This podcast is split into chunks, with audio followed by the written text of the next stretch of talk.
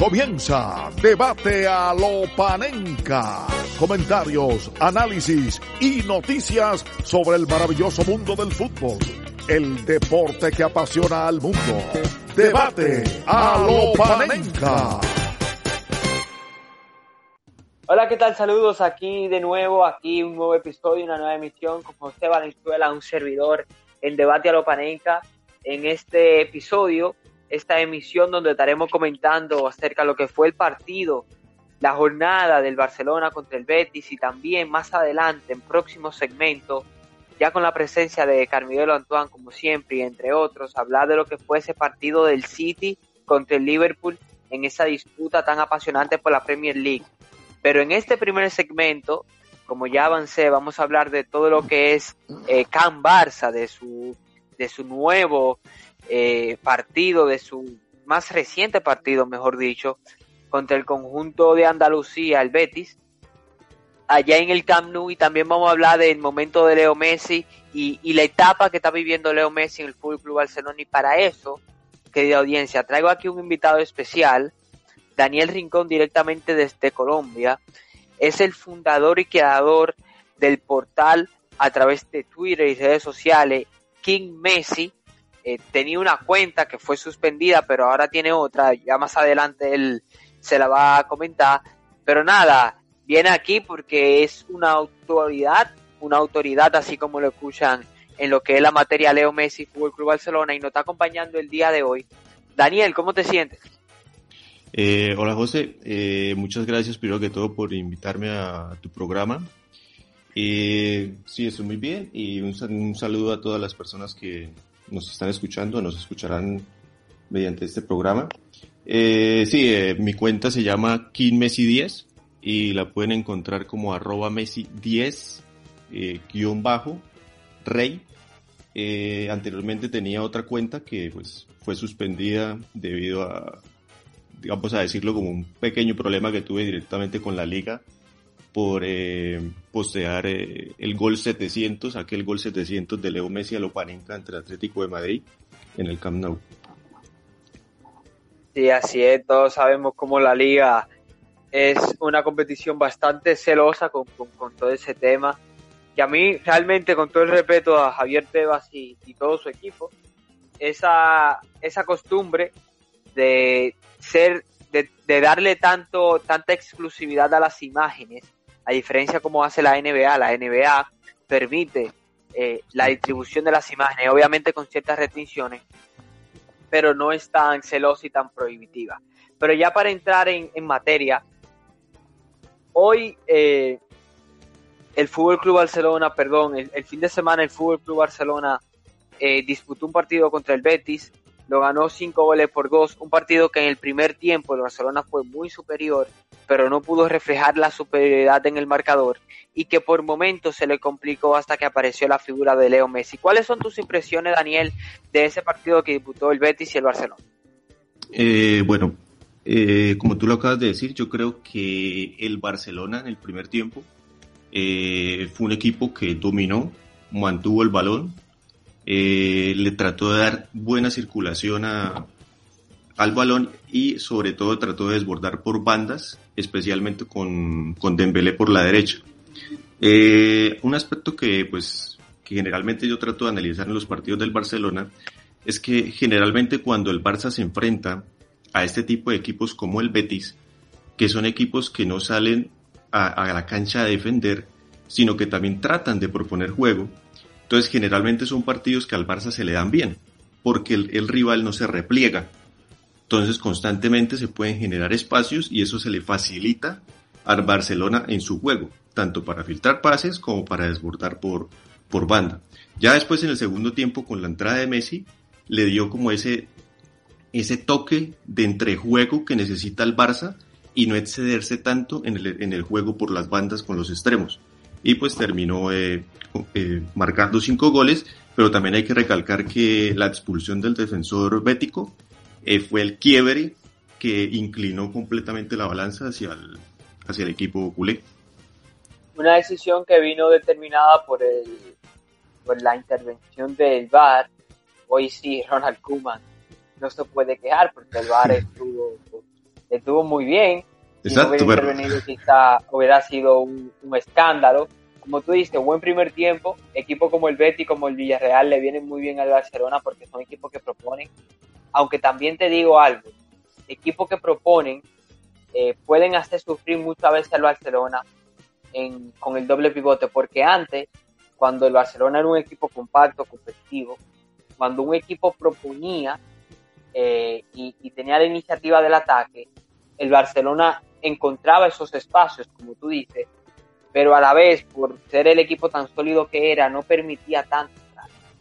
Hoy en día, cuando hay un equipo que ataca, como el Betis, como el Villarreal, a pesar de que no marcó gol, puede hacer que el Barcelona se vea en ciertos aprietos. De hecho, hoy eh, el, Barcelona sufrió en defensa, no tanto como el Betis, obviamente, porque la calidad se nota, pero el Fútbol Club Barcelona en defensa eh, sufrió un poco ahí en el primer tiempo con ese gol y en el segundo tiempo le meten un segundo gol, pero, pero daba la sensación de que Daniel en cualquier en cualquier en cualquier momento, perdón, el, el Betis le podía hacer daño al Barcelona y más por esa banda derecha de Sergio Roberto y Dembélé. Exacto. Eh, lo que pasa es que el Barcelona eso viene desde hace ya varios años, especialmente todo empezó a, irse hacia abajo desde la época de Valverde. El problema del Barça es que cuando hay un equipo, cuando se enfrenta a un equipo y ese equipo le impone ritmo, le impone velocidad, lo hostiga, lo presiona, al Barcelona le cuesta. Porque hay que también tener en cuenta que pues hay jugadores con ya cierta edad que no tienen la misma capacidad física entonces, lo que tú comentabas ahorita, se sufre en defensa, cuando sobre todo le imponen el juego al Barça y le quitan el balón, pero hay algo que, que hoy noté especialmente en el primer tiempo, cuando el Barça sufrió es porque no ejercía, o sea, trató de ejercer presión alta constantemente, bien sea tras pérdida del balón o cuando el Betis quería salir con Bravo, el arquero, mediante los defensores. Pero cuando esa presión alta no se ejerce de forma coordinada y organizada y correcta, pues el rival sale, sale airoso de, esa presión y literalmente encuentra los espacios, como tú comentabas ahorita que, que por la banda derecha con Sergio Roberto se encontraban espacios muy grandes. Pero en muchas ocasiones, ¿qué sucedía? Porque Dembélé desbordaba constantemente por esa banda y se quedaba arriba. Entonces quedaba literalmente Sergio Roberto constantemente en un 2 contra 1 y generaba esa, esa, literalmente ese pasillo, esa autorruta por donde literalmente pasaban los jugadores del, del Betis. Y ese primer gol viene de un intento de anticipo de Piqué al defensor, al perdón, al, al, delantero. No, lo, no, no, logra hacerlo y cogen mal parado al Barcelona al contragolpe, pues marcan el gol. Es que, es que ahí se ve un poco la presión descoordinada, porque realmente el anticipo de Piqué se puede describir como presión alta, simplemente que la línea de los de, los delanteros del Betis cuando viene cuando ya Piqué hace ese despeje o no sé si fue realmente Piqué que interceptó interceptó mal o fue el jugador del Betis Sanabria que pudo dar el pase pero cuando recibieron recibieron solo porque todos los jugadores del Barça como de Pelé etcétera estaban desbordados mucha gente puede pensar y mucha gente argumenta Daniel, de que estos son efectos secundarios del doble pivote. A mí personalmente, cuando veo los partidos de fútbol Barcelona, el doble pivote no me convence, porque un doble pivote, en mi opinión, si bien es cierto que Ronald Koeman tiene las mejores de las intenciones, de lo más seguro usando el espejo de lo que fue el Ajax de Ámsterdam en la temporada 2018-2019, esa temporada en la que el Ajax elimina a la Juve, elimina al Madrid y juega con un doble pivote Frenkie de Jong en la Ascensiones, que es un jugador muy parecido a lo que es Pjanic, un jugador más estático. Eh, si bien es cierto que esas son las intenciones de Kuman, es muy difícil encontrar un doble pivote sin tú tener cierto tipo de mediocampista. Si tú no tienes por lo menos un mediocampista que sea box to box en ese doble pivote, como lo tiene el Bayern Múnich con León Goretzka, como lo tiene el Chelsea con Kanté, es decir, por el hecho de que tú pongas doble pivote, porque mucha gente en Barcelona decía, con el doble pivote se va a recuperar la solidez defensiva, porque la gente asocia doble pivote solidez defensiva. Pero eso depende de qué tipo de doble pivote tú tengas y cuáles sean los perfiles de jugadores que tú tengas para esa posición. En mi opinión, Daniel, mi opinión, mi humilde opinión aquí, de José Venezuela, un servidor, creo que el Barcelona tarde o temprano va a ir cambiando su dibujo al 4-3-3 original. porque no creo que lo que haya pasado el año pasado sea culpa del 4-3-3. De hecho, en la goleada contra el Bayern Múnich, el Barça usa un 4-4-2 diamante. Cuatro mediocampistas en forma de diamante con Busquets, Sergi Roberto, De Jong y Arturo Vidal. Es decir, que creo que todo eso que tiene que ver con presión descoordinada, con sufrimiento defensivo, con, con la floja defensa, que los laterales siempre se ven en una situación de dos contra uno y por lo tanto Piqué y Lenglet tienen que salir a la ayuda y crear espacio por el centro. Ese efecto dominó yo creo que tiene mucho que ver con el doble pivote. Hay que ver, hay que ver cuánto le dura la paciencia a Can Barça porque sabemos que por más terco que sea un entrenador con un sistema, la presión tanto en Barcelona como Real Madrid y más en Barcelona que son muy celosos con su estilo de juego puede ser definitiva. Exacto, ahí comparto un poco tu opinión en cuanto a... O sea, yo prácticamente he sido muy crítico con los dos pivotes en lo que va esta temporada porque, como muchas veces lo he comentado con mi cuenta en Twitter, eh, a mí se me hace imposible que cuando tú tienes dos pivotes y juegan en el Barcelona, se supone que son los dos mejores volantes a nivel mundial que juegan en el Barcelona, no sean capaces de filtrarnos pases, no sean capaces de generarnos juegos. De ahí viene que Messi baja a volantear al lado de Busquets. Ahora, en cuanto a lo que tú decías del, de los problemas que vienen de la mala presión, el problema de jugar con dos pivotes es que los dos volantes, cuando los extremos pasan y se van, y también los volantes pasan porque normalmente el Barça ataca constantemente, queda un espacio muy grande que ellos tienen que cubrir. Y como tú dices, si no tenemos volantes que sean bots to bots, va a ser muy complejo que esos dos pivotes nos vayan a ayudar a defender de una forma correcta. Porque si vamos a hablar literalmente de un jugador como Sergio Busquets, todos conocen muy bien que es un jugador posicional, pero que en cuanto a despliegue físico y capacidad física le cuesta. Entonces, constantemente, ahí va a haber un problema con este jugador. Si pasan constantemente los volantes y los extremos, que se va a generar un espacio muy grande que va a ser muy complejo que se vaya, que, estos dos pivotes van a ser capaces de cubrirlo. Entonces, otra cosa que, apreciación que yo, que yo he dicho constantemente en mi cuenta es que en muchas ocasiones se le critica mucho a los laterales, que dejan constantemente los espacios y las autorrutas por donde pasan los rivales al contragolpe. ¿Eso de dónde proviene? Que hablábamos ahorita. En muchas ocasiones porque no se ejerce bien la presión o en ocasiones cuando el Barça está atacando, pero ¿qué pasa? La jugada no finaliza. Es decir, dan mal el pase, se equivocan, engancha de más, se pierden el balón, etcétera, y en muchas de esas ocasiones el lateral pasa. Ya ha pasado el ataque. Entonces se pierde el balón y el lateral tiene que retroceder todo ese terreno, por lo que automáticamente queda una autopista, una autorruta para que los jugadores del equipo rival transiten por ahí. ¿Y qué pasa? Y volvemos a los pivotes. Por ejemplo, Busquets juega de doble pivote por la derecha. Es donde hoy jugó Sergio Roberto. Entonces, si Sergio Roberto pasa y queda una autorruta, nosotros no le vamos a poder exigir a Sergio Busquets, con la capacidad física que él tiene, que en velocidad vaya a perseguir al extremo un equipo rival. O sea, yo no me puedo imaginar que juguemos contra el Paris Saint juguemos contra el Paris Saint Germain, el lateral pase, eh, supongamos que el extremo de Belé pierda el balón, quedó el hueco, se nos vino Mbappé, ¿cómo le vamos a pedir a Sergio Busquets que nos persiga Mbappé? Es, es absurdo. Entonces ahí necesitamos para ese doble pivote lo que tú decías, jugadores volantes que sean bots to bots, que tengan esa capacidad física y ese ritmo y esa dinámica para hacer, para llegar al ataque, pero también defensivamente sea capaz de perseguir a los rivales. Tú hablas del tema de la finalización y cuando pienso en finalización, viendo el partido del Betis, del Barcelona contra el Betis, eh, pienso en un nombre claro la figura de, la, de Antoine Griezmann. El francés sigue negado de cada portería.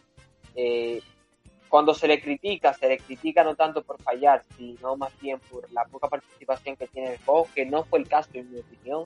Fue participativo, se vio enchufado, se vio creando, se vio bajando a recibir, tuvo ese rol, pues se involucró en el partido. Hoy Griezmann se vio otro eh, eh, eh, Griezmann se vio otro Griezmann pero todavía sigue negado de cara a portería. Yo siempre dije que el problema de Griezmann en el Barça, más allá del problema de confianza, de autoestima, etcétera, era un problema posicional.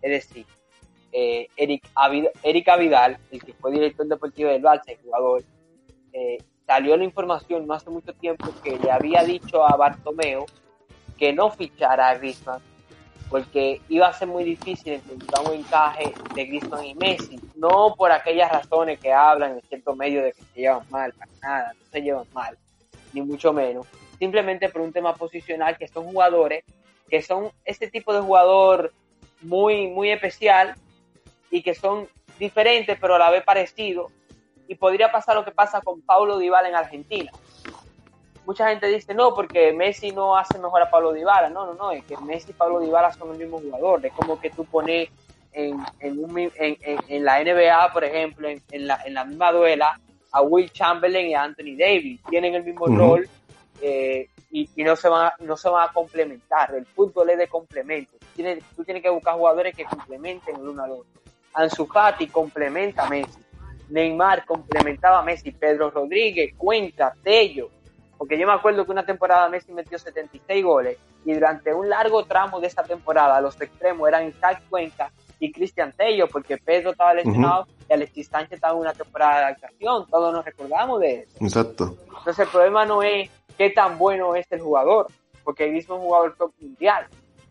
El problema no es qué tan bueno es el jugador que está al lado de Messi, es cómo ese jugador complementa a Messi. Y si tú tienes un jugador que se mueve por los mismos espacios de Messi, que está ocupado, y que está encargado de hacer el mismo rol, obviamente cuando él viene y tú lo pones en otro rol y se siente incómodo, al principio es cuestión de una incomodidad posicional y esa incomodidad posicional va provocando que juegue mal, que juegue mal, que juegue mal y luego pasa una etapa que es peor, que es la falta de confianza, que fue lo que falta de confianza de cara a la portería. Por lo menos lo intentó, buena noticia para los fanáticos del Barça, pero falló demasiado Griezmann. ¿Tú crees que es recuperable Griezmann para el Barça? ¿O tú crees que ya el Barça debe trabajar en buscar una salida del próximo mercado? Eh, eso depende, como tú estabas hablando ahorita, que bueno, es un jugador top mundial, pero todo depende de la posición en la que él vaya a jugar dentro del equipo. Lo que tú comentabas, que Erita Vidal no quería que se fichase a, a Griezmann porque se usaba un 4-3-3. Entonces, dentro del 4-3-3, Griezmann no iba a tener cabida, porque Griezmann no es 9 ni tampoco es extremo. Grisman es media punta, que es el acompañante del 9.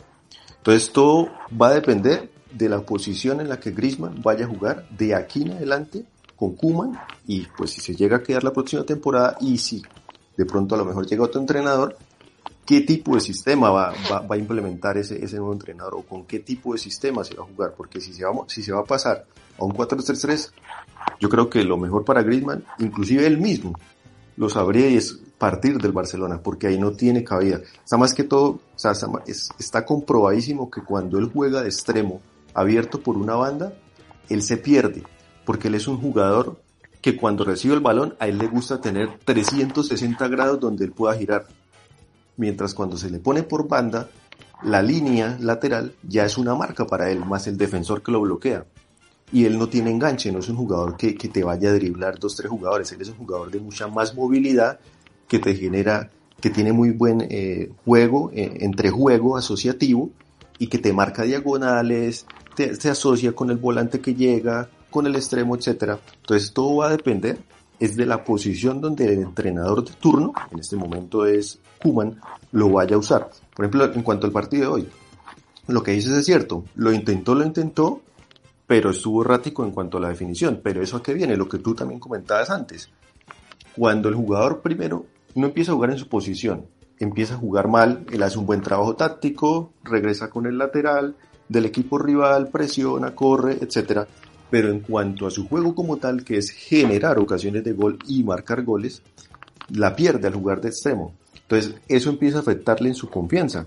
Entonces, ahora que está jugando de pronto en su posición, él es un jugador que viene con desconfianza.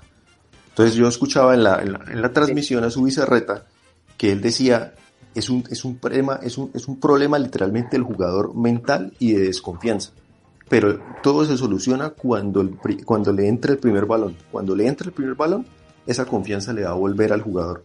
Entonces, en mi opinión general, depende es de la posición en la que vayamos a utilizar a Griezmann en el Barcelona. Si va a jugar como extremo, es preferible que Griezmann emigre, bien sea para, para, el, para el bienestar del mismo como tal y también para el Barcelona. Pero si va a jugar de media punta en esa posición donde él se siente cómodo y él puede ofrecer su mejor rendimiento, pues es un jugador que todavía es recuperable. Un balón que entró, terminó de entrar en el partido, después de esa genialidad de Leo Messi. Y hay que hablar de Leo Messi, esa asistencia sin balón que dio prácticamente, dejando la pasada, después mete un gol de penal y luego rompe la racha de, goles en jugadas desde el Napoli, del partido contra el Napoli en aquel, en aquel agosto, previo a la catástrofe de Lisboa. Leo Messi no metía un gol de jugada y lo hizo hoy. Pero mucha gente preguntaba, y, y, porque siempre, cuando hay un jugador que tiene más de 30 años y pasa por un mal momento, mucha gente pregunta, ¿es una mala racha más de la que ha tenido en su carrera? o el declive definitivo. Eh, yo entiendo que una mala racha. Yo entiendo que eso fue una mala racha. Esperemos que eh, el, gol sirva para ya desbloquear esa ansiedad que la tenía, porque Messi es competitivo y quiere marcar goles, igual que, todos los cracks, y que el gol haya servido para desbloquear esa ansiedad que tenía, y que a partir de ahora pueda volver a ser Messi eh, fino delante de portería, aunque todos sabemos que eso años de 50, 60 goles no van a volver por un tema posicional, quizá, de que ya Messi no juega tan cerca del área, por lo menos por esta temporada. Pero yo creo que una mala racha provocado por la falta de frescura. La frescura mental por todo lo que pasó en el, en el mercado, en, en el mercado, en el, en el verano, el Purofax, etcétera, todos los líos que hubieron, que ya todo el mundo sabe y se han hecho aquí episodios de la Paneca analizando todos esos episodios.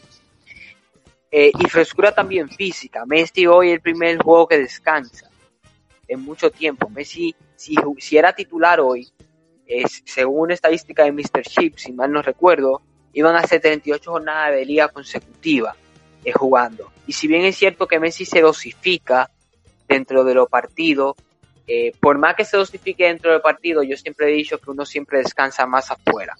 Quizá eh, lo que le viene bien un poco de frescura. No sé qué tú piensas, si, si fue una mala racha o si ya no vamos a volver a ver ese gran Messi o si estamos en la reinvención de Messi. ¿Cuáles han sido los factores de esta mala racha que posiblemente haya acabado con ese gol contra el eh, bueno, yo creo que primero que todo no es el decline de, Leo, sino es una mala racha por la que pasa cualquier atacante, eh, así sea, así estemos hablando en este caso de Leo Messi, eh, y puede ser la, la, unión de muchas cosas que parten desde ese Birofats. Eh, yo creo que también es algo, vamos a decirlo, como un poco eh, motivacional. Porque, o sea, yo siempre cuando trato de dar mis opiniones, pues gracias a Dios yo tuve la oportunidad, como te comentaba anteriormente, de jugar fútbol a, nivel de, de categorías menores.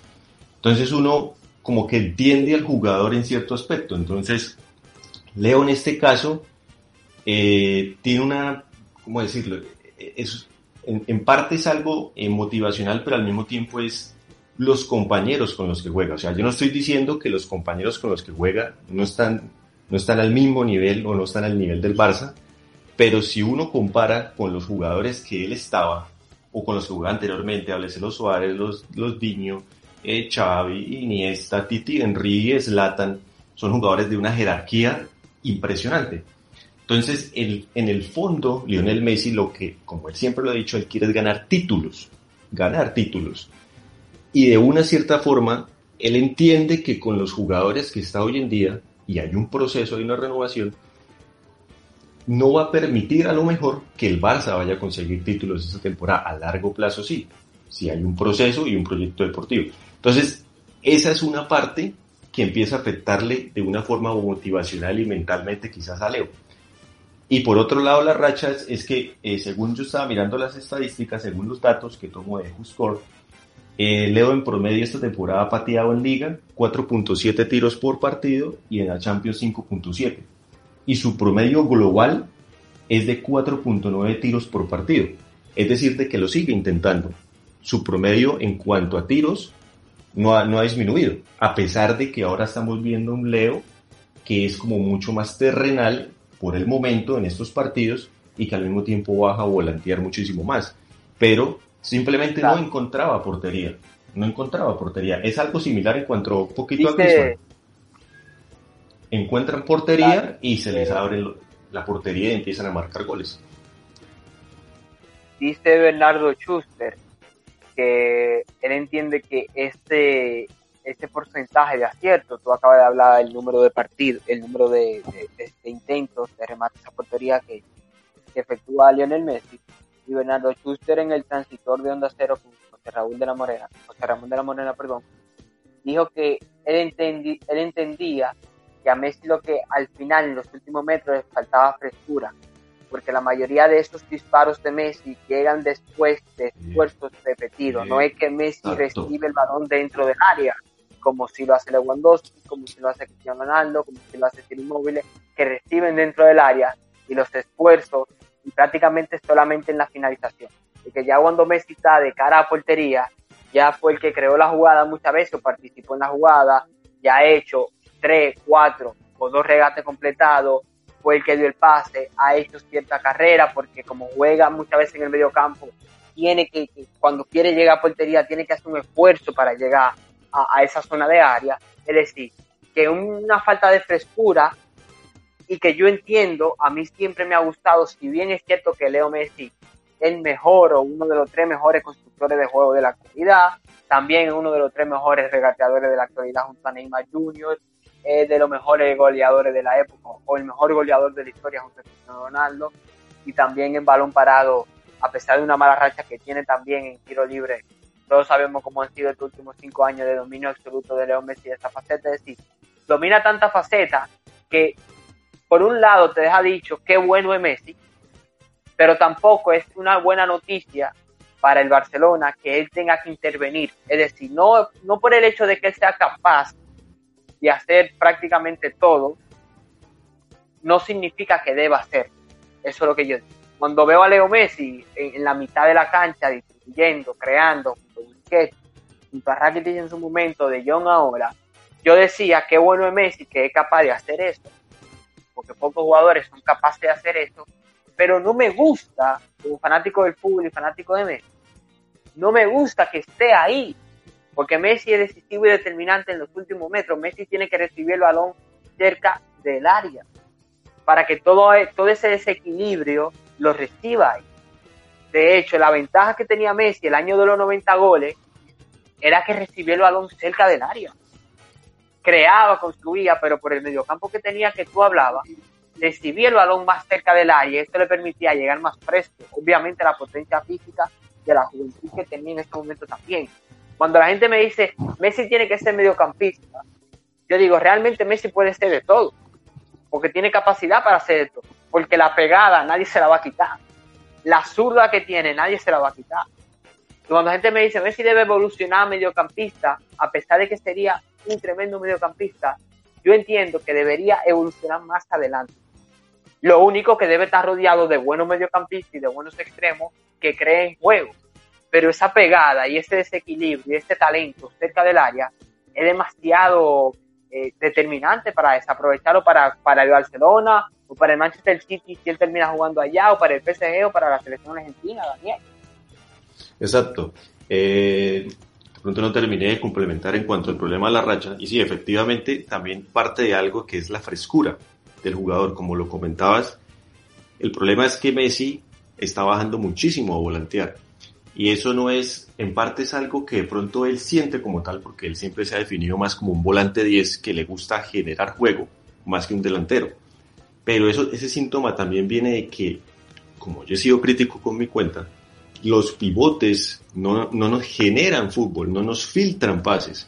Entonces, estoy seguro que obviamente el asistente técnico y el propio Kuman ya hicieron la lectura de lo que sucede y le habrán hecho los comentarios respectivos a Leo de que no baje tanto a pedir el balón para que no haga esos recorridos y luego llegue con, ese, con esa falta de frescura a definir las jugadas. Entonces queda colgado de las jugadas.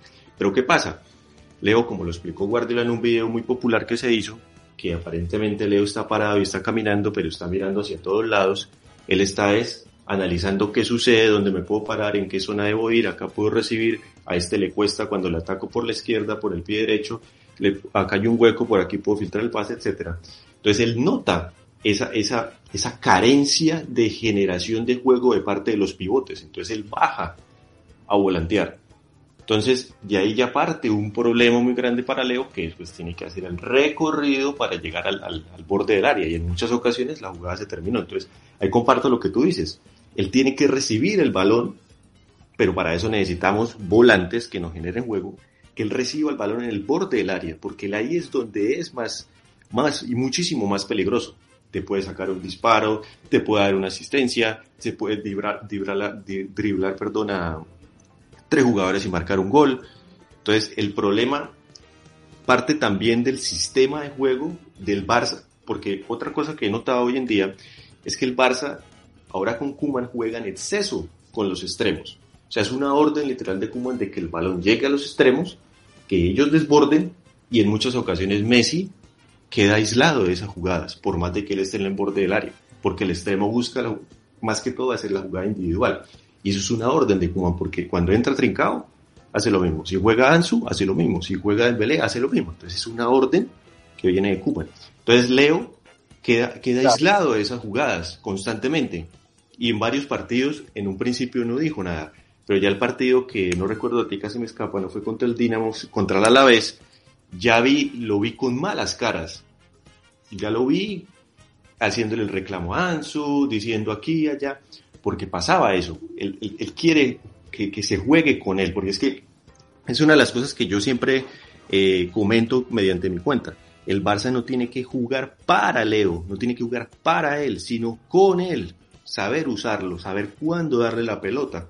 Entonces ahí va lo que, lo que tú comentabas, en la época de Guardiola cuando Messi jugaba de falso 9 él, recibía el, balón en el borde del área, recorría pocos metros y podía definir, aparte de toda la juventud que tenía en ese momento. Pero era un Barça que tenía muchísima más movilidad, ejercía presión constante, entonces en muchas ocasiones recuperaba el balón, dejaba mal parado el, equipo rival, se la daban a Leo y gol. Entonces era un equipo, era, otra, era una máquina.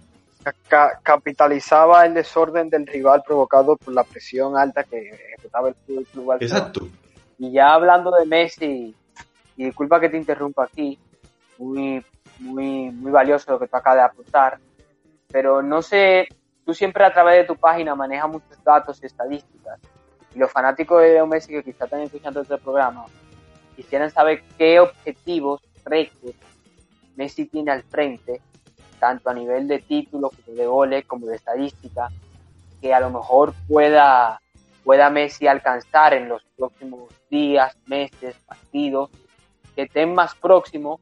Esos objetivos que tiene Messi, no sé si tú manejas y tienes los datos más, pero entre ellos, el que yo sé, a lo mejor hay mucho más, pero el que yo sé y el que más se comenta es el récord de Pelé de los 643 goles con el mismo club, ¿no?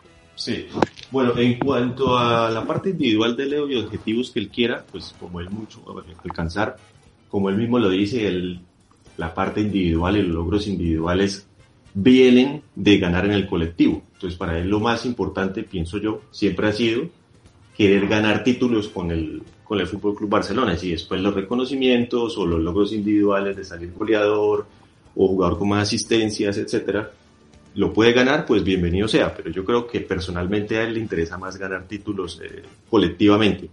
En cuanto a lo que me comentas de Pérez, sí, efectivamente con los dos goles que marcó y Leo, uno de penal y el otro eh, dentro del área eh, arriba contra Bravo, llegó a 640 goles con el Fútbol Club Barcelona y quedó literalmente a tres goles de Pelé para igualar al jugador, para igualarlo como el jugador con más goles con un mismo club, con un solo club. O sea, está a tres goles de igualar ese récord histórico de más de aproximadamente 35 años. Y por otro lado, que iba a postear, es un posteo que voy a hacer ahorita, Leo Messi alcanzó a Joseph Bican como el goleador, o el jugador, perdón, con más goles en una misma liga europea, en toda Europa, no de las cinco grandes ligas, sino de toda Europa, con 647 goles. Joseph Bican marcó 647 goles en la Liga de la República Checa y Leo estaba a dos goles y con los dos goles que marcó hoy alcanzó a Joseph Pican. Es decir, ya es el goleador de toda Europa en una misma liga. Un dato impresionante acerca de la dimensión de, de Leo Messi. Eh, tengo aquí el dato también que me pasa, de que está a dos títulos de empatar a Ryan Giggs como el jugador con más títulos con un solo, Exacto. Con, un mismo club.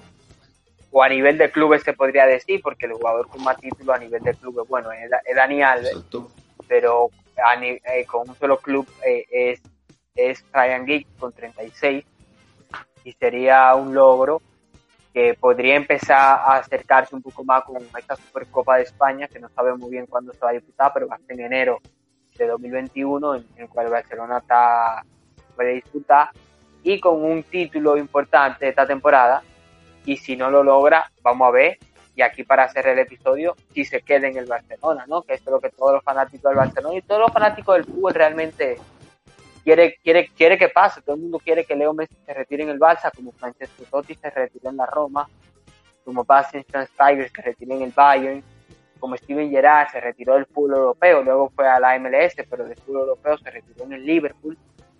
Eh, me acuerdo yo cuando estaba pasando lo de Daniel, lo de lo de Turopac, etcétera, había un shock mundial. Parecía como que si Messi se iba a retirar del fútbol pero que para la gente el vínculo Barcelona-Messi ha representado tanto, no solamente para los barcelonistas, sino para todos los amantes del fútbol, obviamente haters y, detractores de Messi el Barça aparte, que obviamente han sufrido este, este matrimonio de más de 16 años Leo Messi Fútbol Club Barcelona. Pero se notaba la sensación de drama en el mundo del fútbol y me gustaría preguntarte, eh, para que me responda bien rápido, eh, si tú crees que, que, se va a quedar Leo Messi en el Barça o, va a terminar buscando otro reto, otro nuevo campo. Eh, bueno, yo creo personalmente que eso depende de la junta directiva y del presidente que vaya, que vaya a ser elegido y que vaya a llegar. Eh, si tiene afinidad con, con ellos y al mismo tiempo, pues si esa junta directiva o ese presidente que, que llegue es de la misma línea los, los roselistas, pues es muy probable que Leo termine partiendo del Fútbol Club Barcelona. Pero si llega un presidente, una junta directiva con la cual tiene fin, después hay que mirar el proyecto deportivo que quiera implementar ese presidente en el Fútbol Club Barcelona. Y no solamente en cuanto a, objetivos a largo plazo, sino tenemos que recordar que Leo Messi tiene 33 años, por lo que él no va a poder seguir jugando a un altísimo vuelo muchísimos años más. Entonces, yo creo que también al corto plazo, Leo también quiere, quiere mirar qué va a suceder, cómo se va a armar el equipo. Sí, está, ya, ya, ya empezó, ya empezó a, a haber una, una, transición con jugadores jóvenes como Pedri, Ansu, Trincao, ahí está Ricky, que no le han dado la oportunidad, pero, pero... como tú dices, como tú dices, eh, eh, lo que te iba a decir ahora me imagino que era eso, Messi tiene 33 años, quiere ganar, Messi no, su objetivo no, no es ser padrino de Ansu Fati de Pedri o de apadrinarlos a ellos. Obviamente él contento estará de que el Barcelona tenga un futuro brillante después de él, pero él quiere ganar. Ahora bien, más allá de ganar y del feeling, porque yo creo que eventualmente es muy difícil que un roselista gane las elecciones, con roselista me refiero a Tony Freixa, por ejemplo, que por más que él lo niegue, tiene vínculo con la Junta de Rosell, y fue de lo que criticó a Messi, Tony Freixa criticó a Messi en pleno en plena transmisión del partidazo de Copa, un programa donde él participa, porque era viste de Eurofax. Me imagino que Messi esa lo tiene apuntado, en, si tiene una agenda lo tiene apuntado. Eh, Xavi Villajoana, que fue miembro de la directiva Alto Meo que acaba de dimitir, y Emily Rostú, que dimitió en febrero, también prácticamente tienen con lo mismo porque Messi no tiene nada en contra de la persona de Bartomeu en sí, sino más bien yo creo de su modelo de gestión y toda esta persona lo representa. Luego hay otro modelo de gestión, el, el, el Los que son fanáticos del Barcelona lo saben, pero el que me no es fanático del Barça, averigüe bien en Google lo que es el cruzismo, que es muy largo para explicarlo, obviamente a raíz de la figura de Johan Cruz, que se ve representado tanto por Joan Laporta como por, por Víctor Font. Cualquiera de los dos que gane, Messi tiene una relación buena con la puerta, me imagino que tiene confianza en la puerta, a pesar de que ya tiene 10 años la puerta que no dirige un club. Y por parte del Víctor Font, quizá no tenga feeling con Víctor Font, pero Puyol, que aún no se ha dicho nada porque Puyol obviamente no se quiere comprometer a un solo candidato por si pierde, pero todos sabemos que Puyol va a ser parte de, y Xavi Hernández van a ser parte de la dirección deportiva si gana Víctor Font. Y Messi tiene feeling con ellos. Quizá no tenga feeling con Font, pero sí tiene feeling con ellos. Así que si es por feeling, y yo creo que uno de ellos es que va a ganar. Están hablando de que van a hacer una candidatura mixta, los, los roselistas, Freisa, los Rutó, los Joana, eh, todo eso orquestado por José María Minguella. Pero yo creo que va a ganar la Porto Font, sinceramente. las elecciones porque el barcelonismo y los socios quieren algo, algo diferente. Y cualquiera de los dos que gane, creo que va a poder establecer una conexión con Messi, ya sea a través de, tercero o directamente, como el caso de la Porta. Creo también que Messi quiere ganar títulos, eh, pero creo también, creo también que yo creo que Messi, yo creo que la decisión de Messi, si Messi se va del Barça, yo creo que esta vez no va a ser por Messi. Es decir, si Messi se, se iba ahora en, con el Burofax, obviamente fue decisión de él, provocada por otras cosas, pero decisión de él. Messi se quiso ir. Yo tengo la sensación de que aunque Messi se quiera quedar, y aunque Messi se quiera quedar en el Barça, la situación económica en la que dejó Bartomeu al Fútbol Club Barcelona es tan delicada que el Barcelona no va a poder asumir la ficha de Messi. Mucha gente dirá, bueno, y Messi no se puede bajar el sueldo. Yo creo que Messi sí tuviera un gesto de bajarse el sueldo, pero gana 50 millones y bajarse el sueldo sería 45, 40. Pero el Barcelona es que ni siquiera puede pagarle 30. Pues la sensación que da y, los números que se están exponiendo, el Barcelona no puede ni siquiera ni pagarle ni la mitad de lo que le paga Messi ahora por la situación en lo que dejó Bartomeu. Por eso yo creo que Messi va a terminar saliendo del Barça. Al menos, al menos que los otros clubes, que los otros clubes tampoco tengan economía suficiente porque esta, esta pandemia ha afectado a todo para afrontar eso. Hay que ver si Guardiola sigue o no sigue en el City. Eso hay que verlo. Hay que ver si el PSG termina de renovar o no renovar tanto a Neymar como a Mbappé. Si renueva a Neymar y Mbappé no va a haber espacio para pagarle a Messi y hay que ver si el Inter realmente puede terminar de afianzarse en la élite con Antonio Conte, porque si el Inter tiene otro año malo, no creo que Messi quiera ir al Inter. O sea que es una incógnita total, es decir, hay tantos frentes abiertos y hay tantos condicionantes para saber si Messi se queda o se va, que es muy difícil, por más que yo te haya hecho la pregunta, es muy difícil saber ahora si se puede quedar, Daniel. Exacto, sí, con todo lo que pues prácticamente hiciste un resumen global de lo que pues los diferentes escenarios en los que se encuentra Leo en este momento. Y pues yo quiero citar lo que, lo que literalmente dijo Leo en una entrevista, creo que fue a Mundo Deportivo, en la que él dice que el dinero no es algo importante para que él quiera o no continuar en el Barça.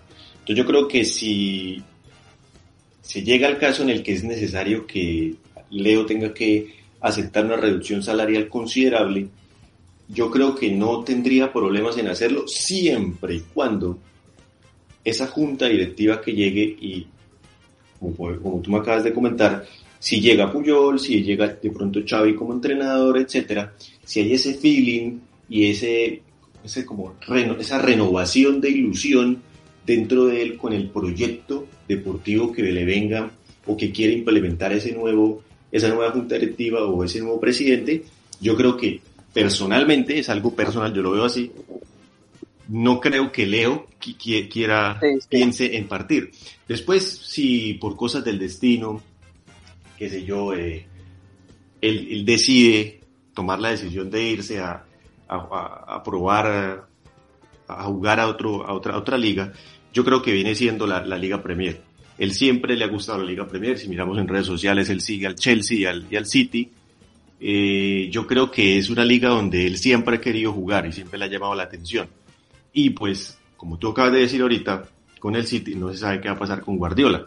Entonces, si Guardiola se va, yo ahí ya no sé si Messi quisiese ir a jugar al City.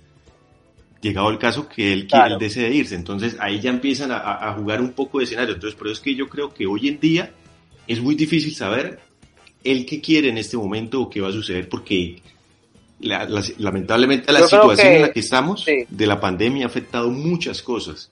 Entonces eso es lo que discutíamos, perdón, hablar un poquito más, lo que intercambiamos opiniones nosotros dos una vez algo acerca en Twitter de, de la candidatura de FON, que yo te decía que eso va a depender mucho, primero del proyecto deportivo, pero también cuando lleguen, observen qué sucedió y cómo está financieramente el club. Entonces ahora, ¿qué podemos hacer con el, o sea, el proyecto deportivo qué de lo que nosotros queremos implementar lo podemos hacer de acuerdo a la situación en la que nos encontramos ahora. Entonces, eso también va a afectar muchas cosas. Sí, por eso es que veo inviable la continuidad de Griezmann. Y, la, y, te digo más, voy más allá. Creo que Coutinho, con lo que cobra, creo que un Titi, creo que Griezmann van a ser parte de esta, aunque hagan, aunque terminen haciendo una buena temporada, los tres.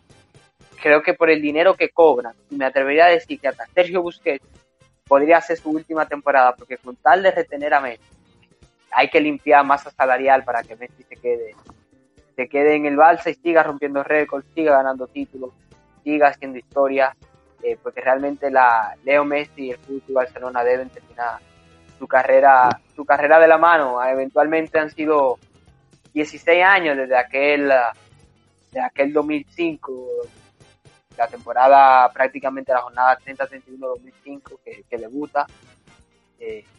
16 eh, temporadas, 10 ligas, 4 Copa Europa, 6 Copa del Rey.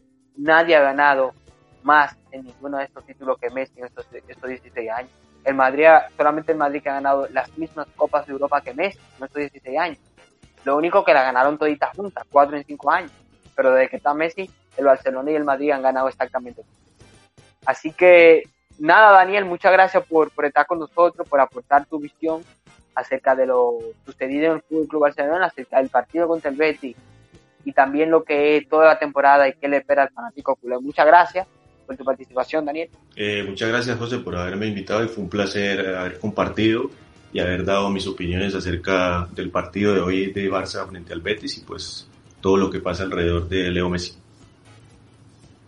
Ya para acabar, el fanático que quiera darle seguimiento a lo que pasa con Leo Messi, estadísticas, récords, goles eh, y novedades acerca de su vida, ¿dónde te puedes seguir en Twitter una vez más para que se mantengan al tanto? Eh, mi cuenta se llama KidMessi10, pero me pueden encontrar con arroba Messi10-rey. Arroba Messi10-rey. Exacto. Una cuenta que lleva el nombre de King Messi. Para que puedan encontrar toda la novedad de información acerca de Leo Messi. Así que nada, audiencia, esto ha sido un placer en el próximo episodio, ya con Carmiguelo Antoine, estaremos hablando de lo sucedido en la jornada de la Premier. Y espero que hayan disfrutado este podcast. No se olviden de seguirnos en nuestras redes sociales, arroba debate en Instagram y Facebook y arroba debate panenca en Twitter. Y dejen su like y un comentario en la caja de comentarios. Gracias.